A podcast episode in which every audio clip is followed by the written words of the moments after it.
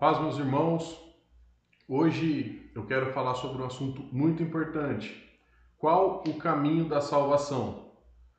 Mas é, eu quero trazer uma análise um pouco mais contundente sobre o assunto, até para tirar algum tipo de dúvida que talvez nós tenhamos, né, quando a gente vê é, uma pessoa muito piedosa, uma pessoa que ama a Deus, né, fazendo tantas coisas boas e que a gente fala assim, puxa, só falta ela aceitar Jesus, mas essa pessoa aí eu acho que vai ser salva. Ou talvez quando a gente olha para alguém tão ruim e fala assim, meu Deus, se esse daí for salvo, qualquer um vai. Né? Então, é exatamente sobre essa temática que eu quero falar, né? sobre qual é o caminho da salvação. Será que a piedade e o amor a Deus, né? ou talvez algum tipo de amor, de dedicação é suficiente para nos salvar? Ou talvez, será que aquela pessoa é tão terrível, ela é tão desprezível que ela não possa alcançar o caminho da salvação? É sobre isso que nós queremos falar hoje. Né? O que Paulo ensinou sobre isso na carta de Romanos, no capítulo 10. O que fazer para ser salvo? Qual o caminho da salvação? Né? Qual é o critério que Deus estabeleceu para termos, é, chegarmos à salvação, para nos encontrarmos com Deus, para vivermos a eternidade próximos de Deus. Isso é muito importante. Né? Tem gente que acha que salvação é ir morar no céu, mas na verdade a salvação é algo que opera em nós desde já. É uma liberdade, uma libertação né, que nós temos em relação ao mundo, em relação aos nossos vícios. É uma é uma transformação da nossa alma, é uma liberdade que a gente alcança vinda de Deus, que começa a operar nas nossas vidas desde já. Agora, para nós podermos entrar né, neste plano de salvação que Deus arquitetou, para que nós possamos ser inseridos na fileira dos salvos, o que precisamos fazer? O que precisamos é, empenhar das nossas vidas para isso? É sobre isso que eu quero falar hoje. Então, vamos direto ao ponto. Eu quero começar já lendo aqui os primeiros versículos do capítulo 10 de Romanos. Olha só o que Paulo diz a respeito da salvação. E hoje, é, antes de começar, eu vou me utilizar bastante também, além da, dessa versão que eu sempre utilizo nos estudos, que é a Almeida é, corrigida, contemporânea, eu vou também utilizar a NTLH para que nós possamos entender de forma mais simplificada, de uma forma mais direta, o que Paulo escreveu. Então vamos lá, Romanos 10, 1 diz assim: Irmãos, o desejo do meu coração e a oração a Deus por Israel é para que se salvem, pois lhes dou testemunho de que tem zelo de Deus, mas não com entendimento visto que não conheceram a justiça de Deus e procuraram estabelecer a sua própria justiça. Não se sujeitaram a que vem de Deus. O fim da lei é Cristo, para a justiça de todo aquele que nele crê. Agora eu vou ler essa mesma passagem na versão NTLH. Olha só como que fica interessante. Meus irmãos, desejo de todo o coração que o meu próprio povo seja salvo. E peço a Deus em favor deles porque eu sou testemunha de que eles são muito dedicados a Deus. Mas a dedicação deles não está baseada no verdadeiro conhecimento, pois eles não conheceram a maneira como Deus aceita as pessoas, e assim têm procurado conseguir isso da sua própria maneira. Eles rejeitaram o modo de Deus aceitar as pessoas, porque com Cristo a lei chegou ao fim, e assim os que creem é que são aceitos por Deus. Então, veja só. O que Paulo está dizendo? A primeira coisa que nós podemos tirar desse, dessa leitura é que Paulo ele diz que ora pelos seus irmãos, ele ora pelos irmãos israelitas, ele ora pelos judeus. E por que, que Paulo ora pelos judeus? Para que eles sejam salvos. Agora, é interessante notar que Paulo ele fala o seguinte: porque eu dou testemunho do zelo que eles têm por Deus. Não podemos esquecer que Paulo ele era fariseu e era alguém muito zeloso da lei, dos costumes, né, da Torá. Mas mesmo ele reconhecendo no povo de Israel um zelo muito grande pela lei, ele continua a orar por esse povo para que eles fossem ou para que eles sejam salvos. Isso parece é, bastante curioso e contraditório, Porque nós vivemos numa sociedade, e eles também, em que o, o, o alcançar Deus, o obter o favor de Deus ou alcançar a salvação estava vinculado ao tanto que eu me dedico, né? Ao tanto que eu faço para Deus. E Paulo está falando assim: poxa, vocês fazem muito, vocês são zelosos. Mas eu oro para que vocês sejam salvos porque vocês ainda não são salvos. E aqui é um ponto muito importante, né? É uma, é uma ferida que Paulo toca. Todo zelo de vocês, toda a dedicação de vocês não é suficiente para que vocês alcancem a salvação. Na verdade, ação nenhuma, ação alguma nossa pode nos fazer merecer ou alcançar por nossos esforços a salvação. Por quê? Porque a salvação ela não é acessível para nós. E uma coisa que eu quero bater muito na tecla é que a salvação é pela graça. A partir do momento que eu entendo que eu posso fazer qualquer coisa para alcançar a salvação, eu estou anulando a graça de Cristo. E esse é um ensino errado que o inimigo tem semeado na nossa sociedade. A gente tem, né, por senso comum, de que uma pessoa boa, uma pessoa bondosa, uma pessoa que não maltrata ninguém, uma pessoa que cuida dos bichinhos, uma pessoa é, que não prejudica o próximo ou que se preocupa com o pobre, que distribui comida, é uma pessoa que está salva. Porque ela tem obras que corroboram a salvação. E na verdade, isso não é verdade. Ninguém vai ser salvo pelo que faz ou pelo que deixa de fazer. Agora, isso nos soa estranho e até ofensivo, porque nós vivemos numa sociedade que está inundada, e não podemos esquecer disso, pelo espírito do anticristo. Então tudo isso parece muito romântico, né? Tudo isso parece muito bonito. Puxa, olha aquela pessoa, né? Ela é dedicada. Aquela pessoa abriu mão dos bens dela, né? Para distribuir para os pobres, como se isso fosse a chave da salvação, como se isso fosse aquilo que abrisse as portas do reino de Deus para nós. Mas não.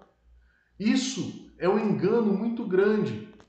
E é uma blasfêmia muito grande, porque quando nós pensamos assim, quando nós agimos assim, nós estamos anulando o sacrifício de Cristo, nós estamos anulando a eficácia do sacrifício de Jesus na cruz. Na teologia, nós entendemos que a salvação né, é, é, uma, é uma ação monergista. Né? Só Deus opera na nossa salvação, nós não temos operação alguma. Agora, no que diz respeito ao aperfeiçoamento da salvação, aí sim nós temos uma sinergia, nós trabalhamos junto de Deus para que essa salvação seja aperfeiçoada. Né? Isso está lá em Efésios. É, mas não é o tema de hoje. Então, o que eu quero deixar claro é: ninguém pode ser salvo pelo zelo que tem por Deus. A pessoa pode falar assim: puxa, mas eu amo a Deus, eu amo a Jesus Cristo, eu faço isso, aquilo se não estiver de acordo com o que ele estabeleceu, se não for a forma como ele estabeleceu para que sejamos aceitos, nós não seremos aceitos.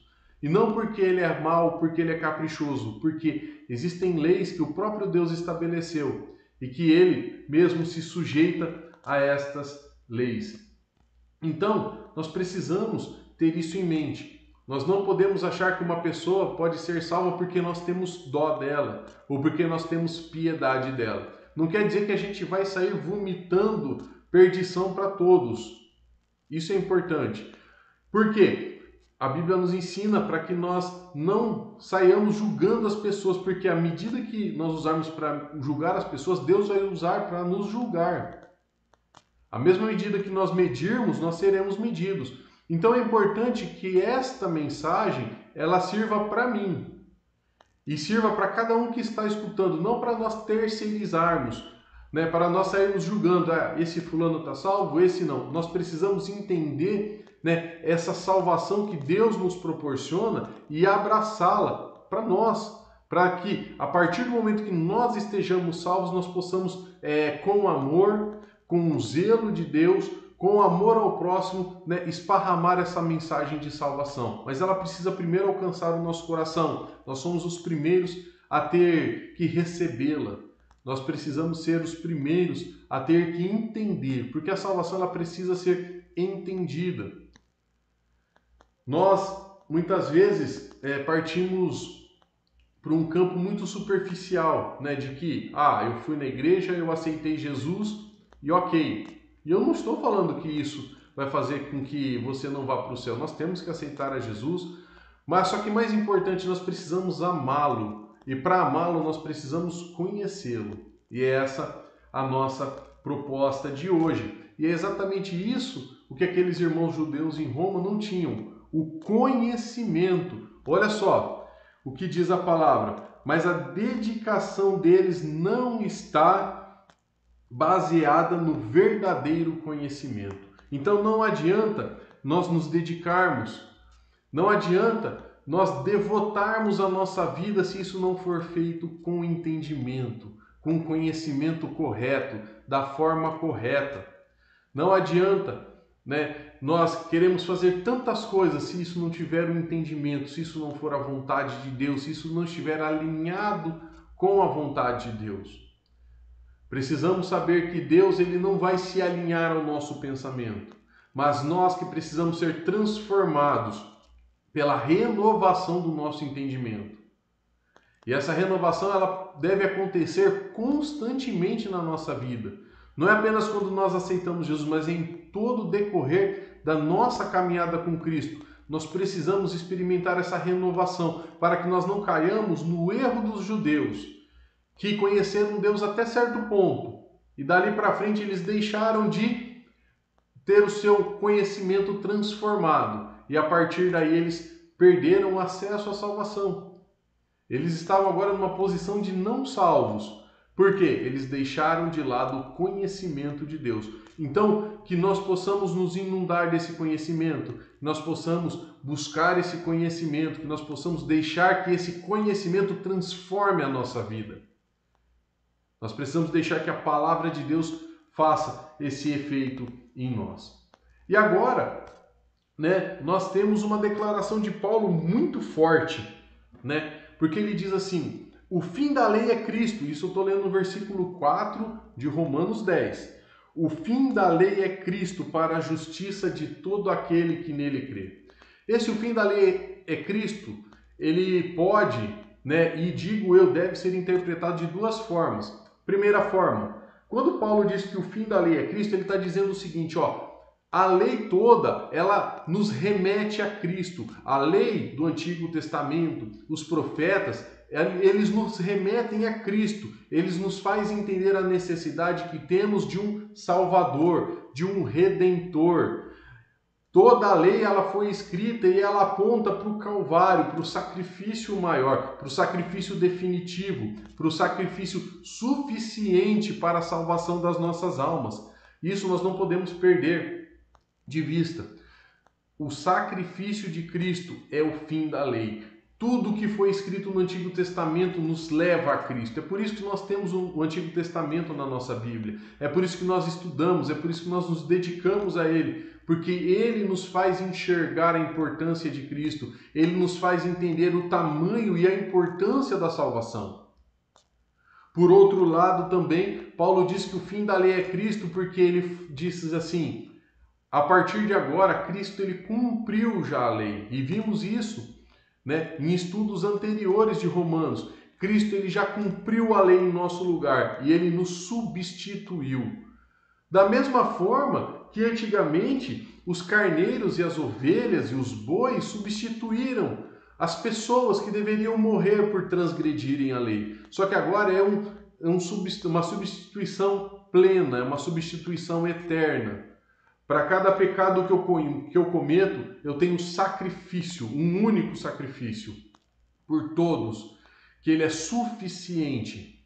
Então agora eu não preciso mais cumprir a lei. E é aqui que os judeus derrapavam. A lei, ela foi encerrada em Cristo.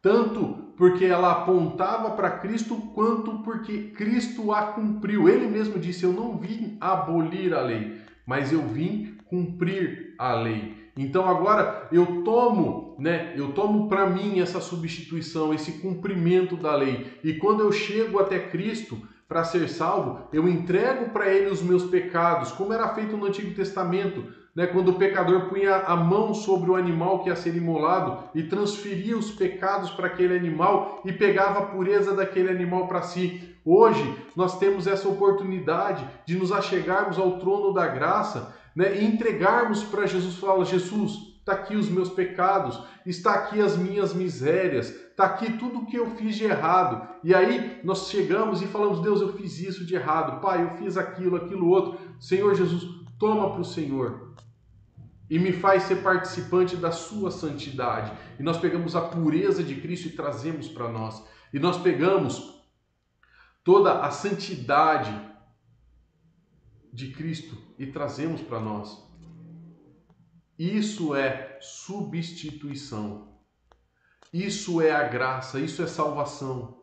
É nós entendermos que nós não temos poder para nada, nós não temos condições de nada o que nós temos é que abraçar esse sacrifício e entender que Jesus nos substituiu. E aqui no versículo 4, ele Paulo diz que ele é justiça para todo aquele que nele crê. Então eu pergunto para você: você crê no sacrifício de Cristo? Você crê na morte e ressurreição do nosso Senhor? Porque se você crê que ele morreu, se você crê que ele ressuscitou e você crê que ele é o sacrifício suficiente para pagamento de todos os seus pecados, você está começando a entender o que é salvação.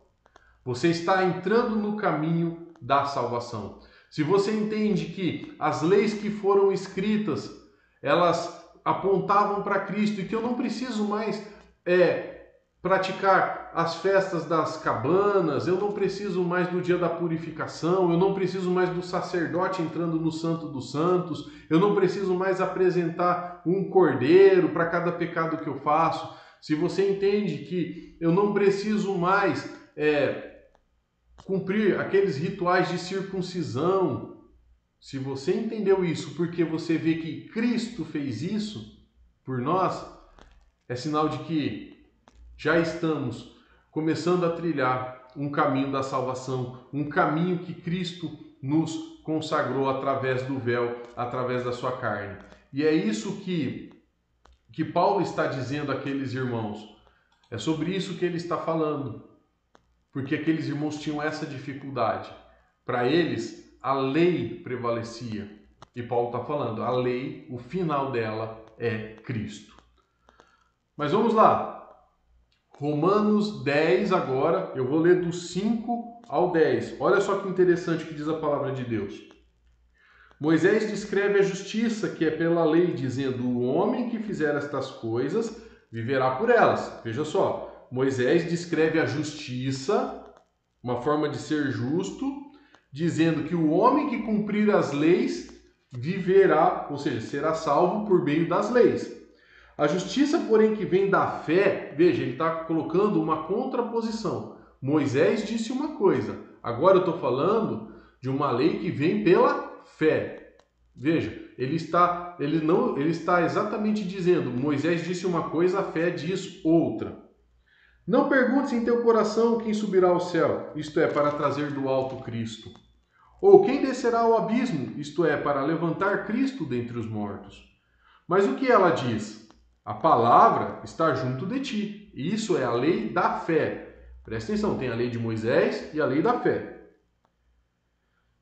Está na tua boca e no teu coração, isto é a palavra da fé, da fé que pregamos. Se, que, se com a tua boca confessares que Jesus é o Senhor e em teu coração creres que Deus o ressuscitou dentre os mortos, serás salvo. Pois com o coração se crê para a justiça e com a boca se faz confissão para a salvação. Então, olha só como isso é interessante. Paulo agora ele está fazendo uma diferença entre a lei de Moisés e a lei da fé. E para isso ele usa a própria lei de Moisés. Olha só, eu vou ler Levítico, livro de Levítico, capítulo 18 e o versículo 5. Olha só o que diz a palavra de Deus. Levítico 18, 5. Diz assim: Portanto, os meus estatutos e os meus juízos guardareis, pois o homem que os cumprir por eles viverá. Eu sou o Senhor. Veja, essa é a lei de Deus que foi dada a Moisés. E Paulo está falando, essa lei que chegou ao fim. Por isso que ele faz essa distinção. Esta lei de Moisés chegou ao fim. Por quê? Deus falou, né? Pois o homem que os cumprir, ou seja, cumprir os estatutos e os juízos, por eles viverá. Agora, por que, que essa lei chegou ao fim? Porque é impossível para qualquer homem cumprir a lei. Aí você me pergunta, então, mas por que, que Deus deu algo que era impossível do homem fazer? Será que Deus queria que essas pessoas do Antigo Testamento morressem e fossem e perdessem a sua salvação e fossem para o lago de fogo? Será que essa era a vontade de Deus? Eu te afirmo que não. Lembra que Paulo disse que o fim da lei é Cristo, isso é porque ela também aponta para Cristo? Aqui Deus está falando, ó, você quer ser salvo pelas suas obras? OK. Você pode, é só cumprir toda a lei, mas ninguém é capaz de cumprir a lei. Então, o que Deus está falando é: tenta desse jeito. Tenta. Não vai dar certo. Por quê? Vai precisar de um salvador vai precisar de um remidor, vai precisar de um substituto. Agora você me pergunta, mas e esses irmãos que morreram antes de Cristo? O sacrifício de Cristo ele é suficiente para salvar até aqueles que antes morreram, antes da vinda de Cristo. E aí é um outro assunto para um outro estudo. Mas o sacrifício de Cristo ele é suficiente para salvar tantos os do, da nova aliança quanto os da antiga aliança. Mas veja, então o que Moisés fala, direcionado por Deus, é algo impossível de ser realizado. Ponto final. E é por isso que essa lei chegou ao fim. Mas agora existe a lei da fé. E onde está essa lei da fé que Paulo tirou? Né? Que olha, esta palavra está perto, não está longe, está na sua boca, está no seu coração. Da onde que Paulo tirou isso? Paulo tirou de Moisés também. Olha só como isso é interessante. Eu quero ler agora Deuteronômio 30, a partir do versículo 10. Vou ler do 10 ao 14. Olha só. Deuteronômio 30, 10 diz assim: Se deres ouvido à voz do Senhor, o teu Deus, guardando seus mandamentos, seus estatutos escritos neste livro da lei, e te converteres ao Senhor teu Deus de todo o coração e de toda a tua alma. Veja só agora, 11 Ora, este mandamento que hoje te ordeno não te é difícil demais, nem está longe de ti. Veja, é exatamente o que Paulo falou. Não está nos céus para dizeres quem subirá para nós aos céus para trazê-lo e proclamá-lo a nós a fim de que o cumpramos? Nem está do outro lado do mar para dizer quem atravessará por nós o mar para que o traga a nós e o faça ouvir para que o cumpramos? Pois esta palavra está muito perto de ti na tua boca e no teu coração para cumprires. Veja como Deus é maravilhoso. A mesma lei de Moisés tem a parte que é lei de Moisés, que Paulo chamou de lei de Moisés, e nela também já está revelada a graça, a lei da fé. Então Paulo ele interpreta a lei de Moisés de forma correta, porque até então essa, essa lei não era interpretada de forma correta. A lei era interpretada da seguinte forma: cumpre o que está aqui. Cumpre o que está aqui. Por quê? Porque se você conseguir cumprir, você vai ser salvo. O, o problema é que ninguém conseguia cumprir. E é que na própria lei está falando assim: essa lei está próxima de você, está na sua boca, está no seu coração. E aí Paulo fala: não é a lei de Moisés que está no coração, que está na boca, é a lei da fé. É a lei que crê no Messias que viria é a lei que crê em alguém que viria para resgatar e nos substituir. É essa lei que está perto. E que agora, quando Paulo escreve aos Romanos, ela já tinha se cumprido. E Paulo está falando assim: você lembra o que está escrito lá? Vocês interpretaram errado. Isso aqui é uma coisa que tem que fazer a gente parar para pensar. Será que os nossos erros de interpretação bíblica podem nos custar a salvação? Você parou para pensar na importância que existe em nós nos dedicarmos ao estudo da palavra de Deus, um estudo sério? E não apenas de ficar ouvindo A, B, C, D ou E, não. De nós mesmos pegarmos a nossa Bíblia e lá nos debruçar e falar: Deus, o que está acontecendo aqui? O que eu preciso aprender aqui? Será que talvez a nossa salvação não dependa desse exame? A própria palavra de Deus nos diz: examinai as Escrituras, porque cuidais ter nelas a vida eterna. A palavra de Deus nos diz assim: ó, escuta o estudo lá que já vai ter a vida eterna. Ó, escuta o pastor falando que vai ter a vida eterna. Isso também faz parte, mas tem que ter a parte do exame, do se aprofundar, do buscar, do entender, do seu relacionamento com Deus. Nós não podemos abrir mão do nosso relacionamento com Deus, de ouvir o nosso Pai falando conosco. Às vezes nós estamos terceirizando, porque hoje está fácil. Se eu quiser, eu passo o dia inteiro escutando estudo bíblico. Se eu quiser, eu escuto o dia inteiro cultos e mais cultos, e pregações e mais pregações, e hinos e mais hinos. E a minha comunhão com o meu Pai fica onde? Será que eu posso me esconder atrás do, do estudo de outras pessoas? Será que eu posso me esconder? Pensa no seu pai terrestre, eu não sei se ele está vivo ou se não, se ele já partiu. O meu já partiu. Mas lembra do relacionamento que você tinha com ele? Ou como deveria ser um relacionamento ideal. Não é você ter contato, poder falar, pai, eu tô aqui, vamos conversar. Não é uma criança, pai, eu preciso disso, preciso daquilo. Um adulto, pai, preciso de um conselho. Será que o relacionamento ideal entre pai e filho é aquele em que o filho terceiriza as suas conversas com o pai e só busca conselhos do pai terceirizados? Veja, Israel estava uma nação inteira perdendo a salvação, porque eles não estavam interpretando a palavra de Deus de forma correta. Isso é sério. Isso é preocupante. Precisamos ter conta disso, porque agora a palavra de Deus não está mais longe. Ela está perto, ela está no nosso coração, ela está na nossa boca. O que nós precisamos é saber interpretar essa palavra, é buscar conhecimento, é buscar profundidade. Agora, Paulo está perguntando assim: meu, não vamos se preocupar. Quem vai subir no céu para trazer a salvação? Não, não precisa, Jesus já veio. Olha, quem vai descer ao inferno né, para fazer Jesus ressuscitar? Não precisa, ele já ressuscitou. Eu não preciso fazer nada. Eu não preciso fazer nada. Está tudo pronto, eu só preciso abraçar a salvação. E como que eu abraço a salvação? E aqui que é o, que é o, o grande X da questão. Como eu abraço essa salvação?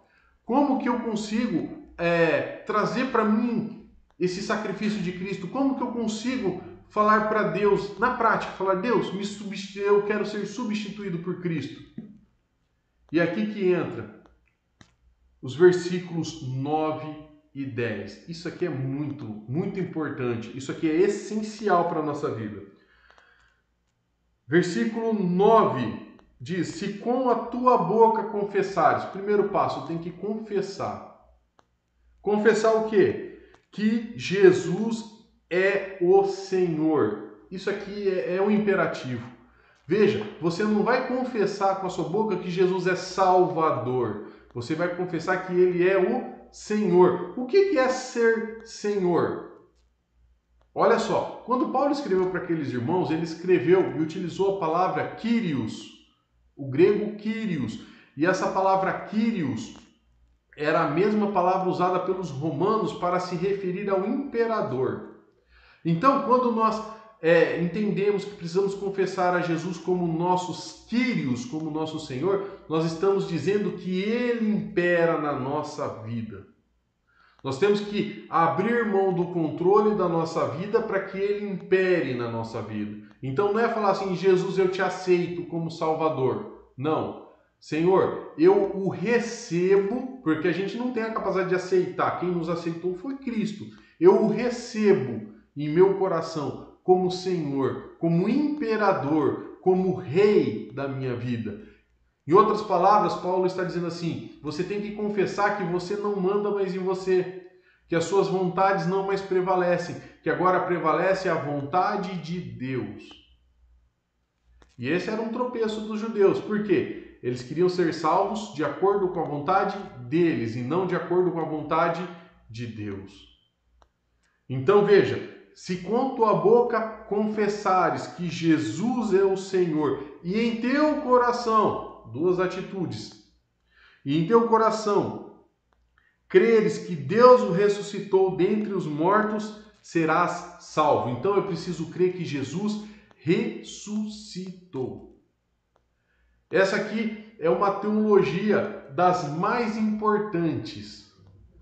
Essa teologia, certamente, é aquela que a gente não pode abrir mão, que Jesus veio, encarnou, morreu e ressuscitou. Porque eu preciso crer que ele ressuscitou para que ele seja o sacrifício completo, o sacrifício pleno, para que ele seja o meu substituto. Então, se eu confesso que ele é Senhor, se eu confesso que ele ressuscitou dentre os mortos, eu sou salvo.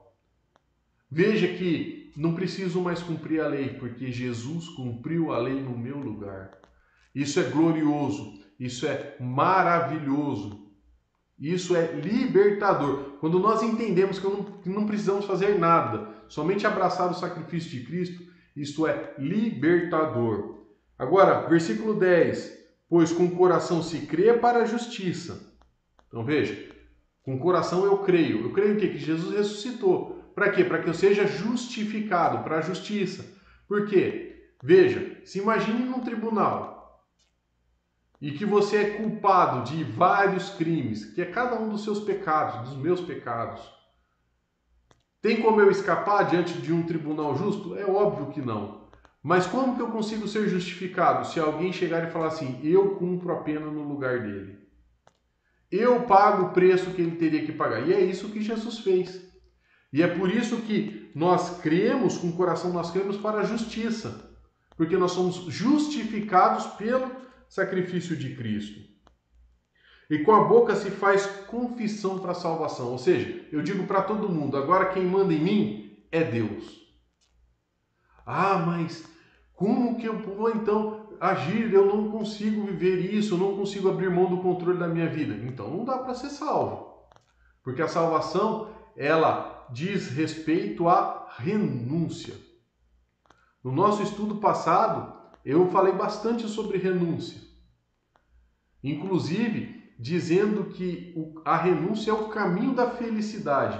E é interessante esse conceito. Eu quero que você guarde. A renúncia é o caminho para a verdadeira felicidade. Nós precisamos renunciar ao trono do nosso coração e entregá-lo para Jesus. Mas vamos lá, prosseguindo. Romanos 10, agora a partir do versículo 11 até o 13, diz assim a palavra de Deus: Como diz as escrituras, como diz a escritura, Todo aquele que nele crê não será envergonhado, pois não há diferença entre judeu e grego, um mesmo é o Senhor de todos, rico para com todos que o invocam, porque todo aquele que invocar o nome do Senhor será salvo. Olha só. Vamos lá. O que Paulo está fazendo? Parece que são textos aleatórios, mas não são. Porque Paulo ele está usando a lei, ele está usando os profetas para provar e demonstrar que Jesus Cristo agora é suficiente para nos salvar e que isso já estava previsto, ele não está inventando moda, isso já estava previsto. Olha só, veja só, eu quero ler o que está escrito no livro de Isaías, no capítulo 28. Isaías 28, 16. Olha só o que diz a palavra de Deus. Portanto, assim diz o Senhor Deus: Vede, assentei em Sião uma pedra, uma pedra já aprovada. Então, olha só, Deus, ele está falando: Eu assentei em Sião, em Jerusalém, uma pedra, uma pedra aprovada. Veja só, pedra preciosa de esquina, que está bem firme e fundada. Aqui não resta dúvidas, não restam dúvidas de que Isaías está falando do Senhor Jesus Cristo, que é a pedra de esquina, que é a pedra angular, que é a pedra que ele falou no capítulo 9 de Romanos, que para para alguns é a pedra de esquina, a pedra de salvação, para outros a pedra de tropeço. Veja, ele continua no mesmo contexto, só que agora ele está citando Isaías. Aquele que crer não será confundido. Ou seja, quem acreditar nessa pedra, quem acreditar nesse que vai vir, não será confundido. Então veja, Paulo está dizendo assim: olha, o que eu estou falando não é novo. Na verdade, isso já está previsto. Esse Messias está previsto. Essa mudança de lei já está prevista. O problema é que vocês não interpretaram isso da forma correta. E aqui eu volto a tocar no assunto de que é necessário nós interpretarmos a palavra de Deus de forma correta, porque às vezes nós temos a tendência de interpretá-la de acordo com a nossa vontade, para nos satisfazermos. E isso não é a vontade de Deus, essa não é a vontade do Senhor Deus, porque nós podemos colocar em risco a nossa salvação, não por legalismo, mas por ignorância. Ignorância. Ah, eu acho que isso quer dizer isso. Ah, ah, isso eu não vejo dessa forma. Não, nós precisamos entender como que a palavra de Deus é como um todo. Ah, então você vai me dizer, né? Então quer dizer que eu preciso acreditar em você para ser salvo? Não, de forma alguma. Eu quero te incentivar a mergulhar a estudar as Escrituras. Sabe? Termina de ver, de ouvir esse estudo e vai mergulhar. Vai ler, vai tirar suas próprias conclusões, vai buscar Deus, vai buscar a iluminação do Espírito Santo. É isso que eu quero te incentivar. Porque os judeus estavam perdendo a salvação exatamente porque estavam confiando nas pessoas e não estavam buscando um relacionamento direto com Deus, um estudo direto com Deus. Isaías, Isaías não, perdão, Oséias, disse assim: O meu povo foi destruído porque lhe faltou conhecimento. E depois ele continua dizendo que os sacerdotes ensinaram errado. Agora, a culpa é de quem? Do sacerdote ou do povo? Dos dois. Dos dois. Nós não podemos nos esconder atrás da ignorância. Nós não podemos nos esconder atrás de pastores, de professores, de mestres, de teólogos. Não, nós precisamos ter a nossa comunhão com Deus o nosso estudo com Deus, a nossa intimidade com Deus. Eu vou bater muito nessa tecla. Não adianta você achar que assistiu ou ouviu um estudo que tem como título Qual o caminho da salvação, que você sabe o caminho. Não, o caminho da salvação está na palavra de Deus, não na minha voz. Não na minha interpretação, mas na interpretação que o Espírito Santo ele vai confirmar no seu coração. Mas vamos lá. Paulo ele também menciona o profeta Joel nessa fala. E eu quero ler. Joel, capítulo 2. Outra passagem bastante interessante que precisamos entender.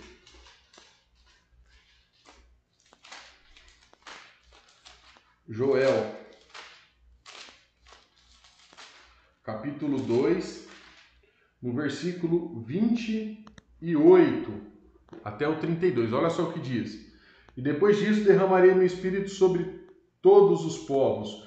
Os vossos filhos e as vossas filhas profetizarão, os vossos velhos terão sonhos, os vossos jovens terão visões. Até sobre os servos e sobre as servas naqueles dias derramarei o meu espírito. Mostrarei maravilhas no céu e na terra, sangue, fogo e colunas de fumaça. O sol se converterá em trevas e a lua em sangue, antes que venha o grande e terrível dia do Senhor. E olha só, e todo aquele que invocar o nome do Senhor será salvo. Veja, é o que Paulo escreveu. Paulo está falando assim: eu não estou inventando moda, eu estou explicando para vocês o que vocês já sabem. Ele está falando isso para os judeus. Está escrito, vocês leram e não leram certo. Porque no Monte Sião, e em Jerusalém haverá livramento, assim diz o Senhor. Assim como o Senhor disse, entre os restantes que o Senhor chamar. Então veja, Paulo ele está reafirmando que haverá livramento, que vai ter salvação, porque todo aquele que invocar o nome do Senhor. E aqui eu quero trazer uma curiosidade. Quando Paulo escreve lá em Romanos, todo aquele que invocar o nome do Senhor, ele está traduzindo o que Joel falou. E Joel, e quando ele escreve Senhor, ele escreve Yahvé. Ele está falando do Deus Todo-Poderoso, do Deus de Israel. E todo aquele que invocar o nome do Senhor, de Yahvé, será salvo. Só que Paulo traduziu isso como Quírios. E quem que é o Quírios? É o Senhor Jesus. Ele está falando que o Deus poderoso de Israel é o Senhor Jesus. Ele não está falando assim, olha, nós estamos mudando de religião, nós estamos agora acreditando em outro Deus. Não. O que Paulo está falando assim, a gente está acreditando no mesmo Deus, só que um Deus que se fez carne, um Deus que habitou entre os homens, um Deus que se despiu da sua glória e veio morar com os homens. E vocês não entenderam. É disso que Paulo está falando. É disso que a palavra de Deus está falando. Salvação é isso. Salvação é isso, é invocar o nome do Senhor, é falar: Senhor, eu confesso que o Senhor é o meu Senhor, é o meu Quírios. Eu confesso que o Senhor é o meu Deus, é o meu comandante, é o meu imperador, é o meu rei. Eu creio que o Senhor encarnou, eu creio que o Senhor morreu, eu creio que o Senhor ressuscitou. Isso aqui é maravilhoso. Versículos 14 e 15 de Romanos 10. Agora ele vem com com uma questão que é bastante conhecida nossa, né? Que diz assim: Como, pois, invocarão aquele em quem não creram? Veja, como invocarão naquele que não creram, que não acreditam? E como crerão naquele de quem não ouviram? E como ouvirão se não há quem pregue? E como pregarão se não forem enviados? Como está escrito: Quão formosos os pés dos que anunciam a paz, dos que anunciam coisas boas. Aqui Paulo está fazendo uma defesa direta do seu apostolado. Por quê? Uma das questões que os judeus levantavam é: ah, você não está inventando nada de novo? Beleza. Você não está criando nada novo? Ok, a gente acredita. Então por que, que você está vindo com essa história agora de apóstolo? Por que, que Jesus está com essa história né, de apostolado, né, dos apóstolos e fundamento dos apóstolos e toda essa conversa? Isso não existia no Antigo Testamento. Se vocês não estão trazendo nada de novo, por que então tem essa necessidade de haver o apostolado? E aqui nós precisamos entender o que é um apóstolo. O termo apóstolo, ele não foi criado pelos cristãos, ele não foi criado pelos judeus, não foi criado por Jesus. Esse termo, ele era utilizado é, pelos romanos e pelos gregos. Aliás, ao contrário, primeiro pelos gregos e depois pelos romanos. Em que ocasião? Você imagina esses dois impérios quando eles estavam expandindo, eles chegavam numa região, né, em um país, e eles dominavam aquele país. Como que eles faziam isso? Eles faziam isso tomando a capital e as principais cidades que estavam ali no entorno. Só que isso não abarcava a população inteira. Então, às vezes, a capital caía e a pessoa que estava lá na ponta, lá longe, nem ficava sabendo. Então, ele continuava vivendo como se o império, se o país dele não tivesse caído para esse império grego-romano. Então, o que, que esses imperadores faziam? Eles enviavam apóstolos. O que eram esses apóstolos? Eram pessoas que eram enviadas para algum lugar onde a, a lei do país não havia chegado ainda, porque o país havia sido recém-conquistado, e essa pessoa trazia as seguintes notícias, que era chamada essas notícias de evangelho, boas notícias. Eles diziam o seguinte: olha, agora quem está no poder é o rei fulano de tal. E pela lei desse rei fulano de tal, agora as coisas funcionam assim, assim, assim, assim, assim. Isso era um apóstolo. E essa figura ela pode ser muito bem trazida para o ambiente cristão. Porque agora esses homens eles estão sendo enviados ao povo judeu, eles estão sendo enviados aos gentios, dizendo: olha, o reino de Deus chegou. O reino de Deus chegou. E agora as regras desse reino são essas. E aqui começa o evangelho a salvação pela fé, você tem que confessar Jesus, você tem que crer na ressurreição, você tem que amar o próximo como a si mesmo, você tem que amar Deus acima de todas as coisas. Essa é a missão do apóstolo, levar essa palavra onde ainda ela não chegou. E aqui Paulo está tá falando exatamente sobre isso. Espera aí, não adianta vocês é, dizerem assim, ah, isso não existia antigamente, né? Então, por que, que hoje precisa existir se as coisas não mudaram e estava tudo previsto? Por quê? Como eles vão crer se não há quem pregue? Como que é, vai se pregar se não forem enviados? Ou seja, Paulo está falando assim, ó, um reino novo chegou. O reino de Deus chegou e precisa haver aqueles que são os disseminadores desse reino. E aí ele se inclui como um deles. E aqui ele defende o apostolado. Precisa de alguém falar, porque se ninguém falar, ninguém vai entender. Se ninguém entender, ninguém vai crer. Se ninguém crer, ninguém vai ser salvo. Veja a importância do ministério apostólico, tanto naquela época quanto nos dias de hoje.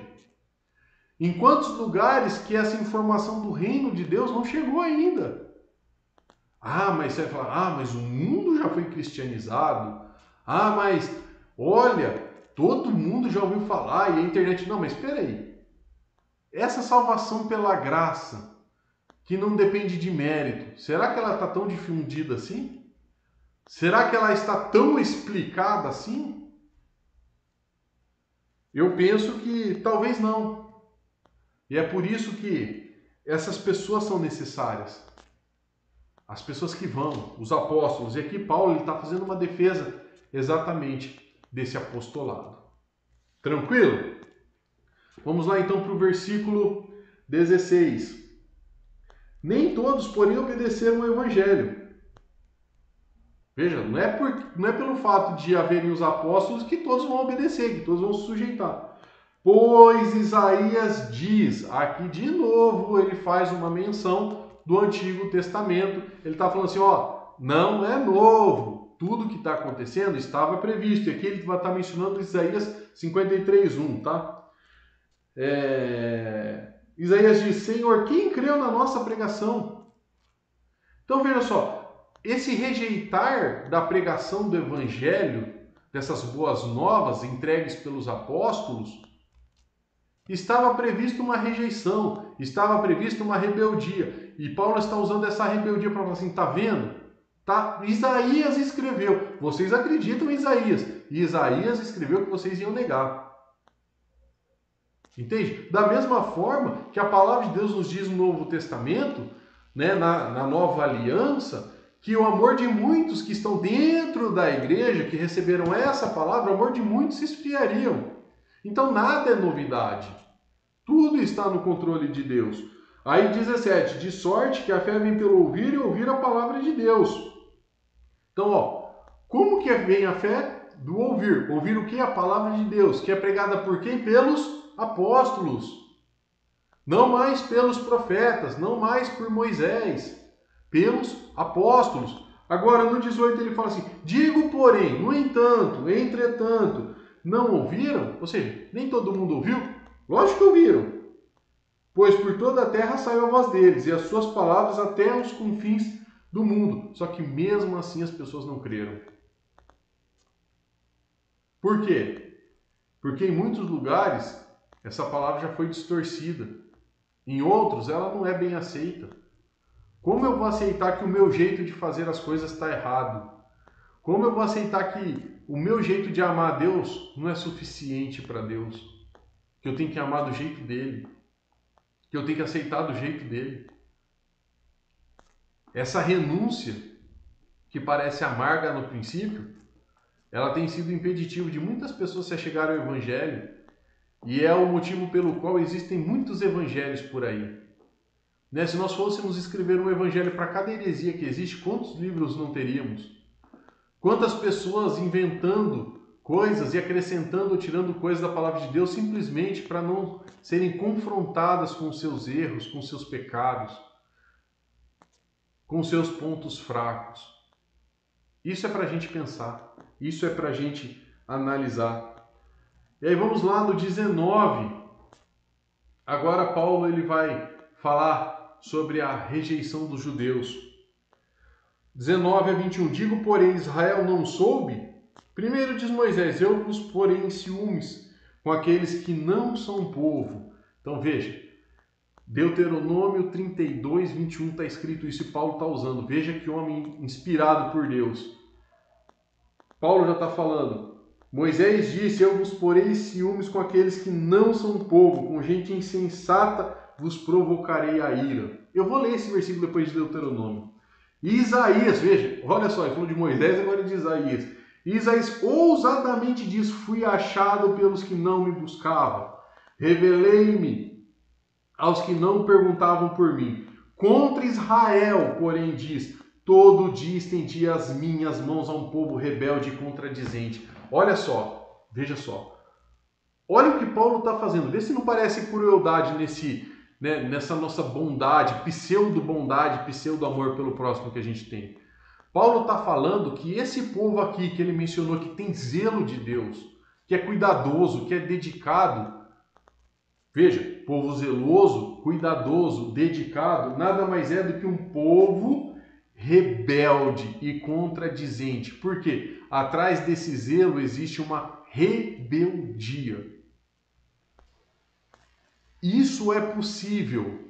Ah, mas aquela pessoa é tão devotada a Deus, aquela pessoa, puxa, ela tem um zelo, ela tem um carinho tão grande com Deus. Se não for da forma que Deus estabeleceu, é contradizente e rebelde. Nossa, que crueldade, mas aquela pessoa, nossa, aquele senhorzinho, nossa, parece que faz com tanto amor, com tanta dedicação, com tanta sinceridade. Mas se não for da forma correta, o entendimento é rebelde e contradizente. Veja, nós não podemos querer ser mais bonzinhos do que Deus ou amar mais do que Deus, porque não tem como. É um amor de engano, é uma bondade de engano. Nós estamos tratando pessoas rebeldes e contradizentes como se elas fossem pessoas zelosas. Isso aqui nós precisamos gravar no nosso coração. Se nós não tivermos zelo de Deus da forma correta, da forma correta nós somos rebeldes, por mais que de, possamos dizer que amamos a Deus.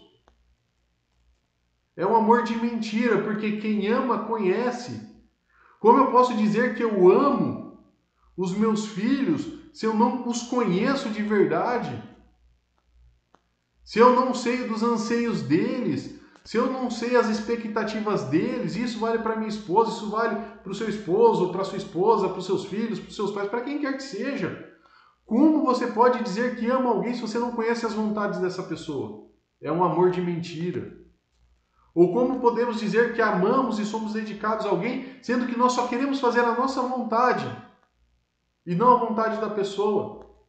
Não é amor. Não é amor, é engano. É engano povo rebelde e contradizente. Eu quero ler as referências que Paulo usou aqui, Deuteronômio 32, 21. Vamos lá, olha o que Moisés, usado por Deus, disse. Deuteronômio, capítulo 32, e o versículo 21. Vamos lá. Olha só o que diz a palavra de Deus. A ciúmes me provocaram, ou seja, Deus falando de Israel, com aquilo que não é Deus, e com seus ídolos me provocaram a ira. Então veja, Israel trocou Deus por outros deuses. Também, olha só, é a colheita do que o povo fez. Também farei com que tenham ciúmes daquele que não é povo. Com nação loucos despertarei a ira. Ou seja, Deus está falando assim: ah, vocês me trocaram por outros deuses, me provocaram ciúmes. Ok. O que diz a lei? Dente por dente, olho por olho, braço por braço. Então eu vou provocar ciúmes em vocês com um povo. Um povo louco. Sabe? Nós, gentios, somos povos loucos. Não tínhamos a revelação de Deus, mas Deus fez de nós povo dele. E agora Paulo está falando assim: tá vendo? Vocês não aceitam isso. Mas vocês têm que aceitar, porque está escrito. E quem disse não fui eu, quem disse foi Moisés. Vocês podem não acreditar em mim. É o que Paulo está falando para aqueles judeus em Roma. Vocês podem não acreditar em mim, mas acreditem em Moisés. Acredita no que ele falou. Ou então, acredita em Isaías. Isaías 65, 1 e 2. Eu vou ler aqui. Isaías 65, 1 e 2. Vamos lá. Olha o que diz a palavra de Deus. Fui buscado dos que não perguntavam por mim. Fui achado daqueles que não me buscavam. A um povo que não me não invocava o meu nome, eu disse: Eis-me aqui, eis-me aqui. Estendi as mãos o dia todo a um povo rebelde que caminha por caminho que não é bom após os seus próprios pensamentos. Olha que glorioso. Veja só como a palavra de Deus ela é completa. Paulo está falando assim: vocês acham que não tem nada a ver? Deus ele se fez achar por um povo gentil, um povo que não tinha nada a ver, um povo que não buscava Deus, um povo que não queria saber de Deus. Sabe por quê? Porque durante todo o dia, durante toda uma era, durante todo um tempo eu estendi a mão para um povo rebelde. Povo rebelde. Olha aqui, olha como que Deus fala. Um povo que anda por um caminho que não é bom. E que caminho que não é bom? Os seus próprios pensamentos.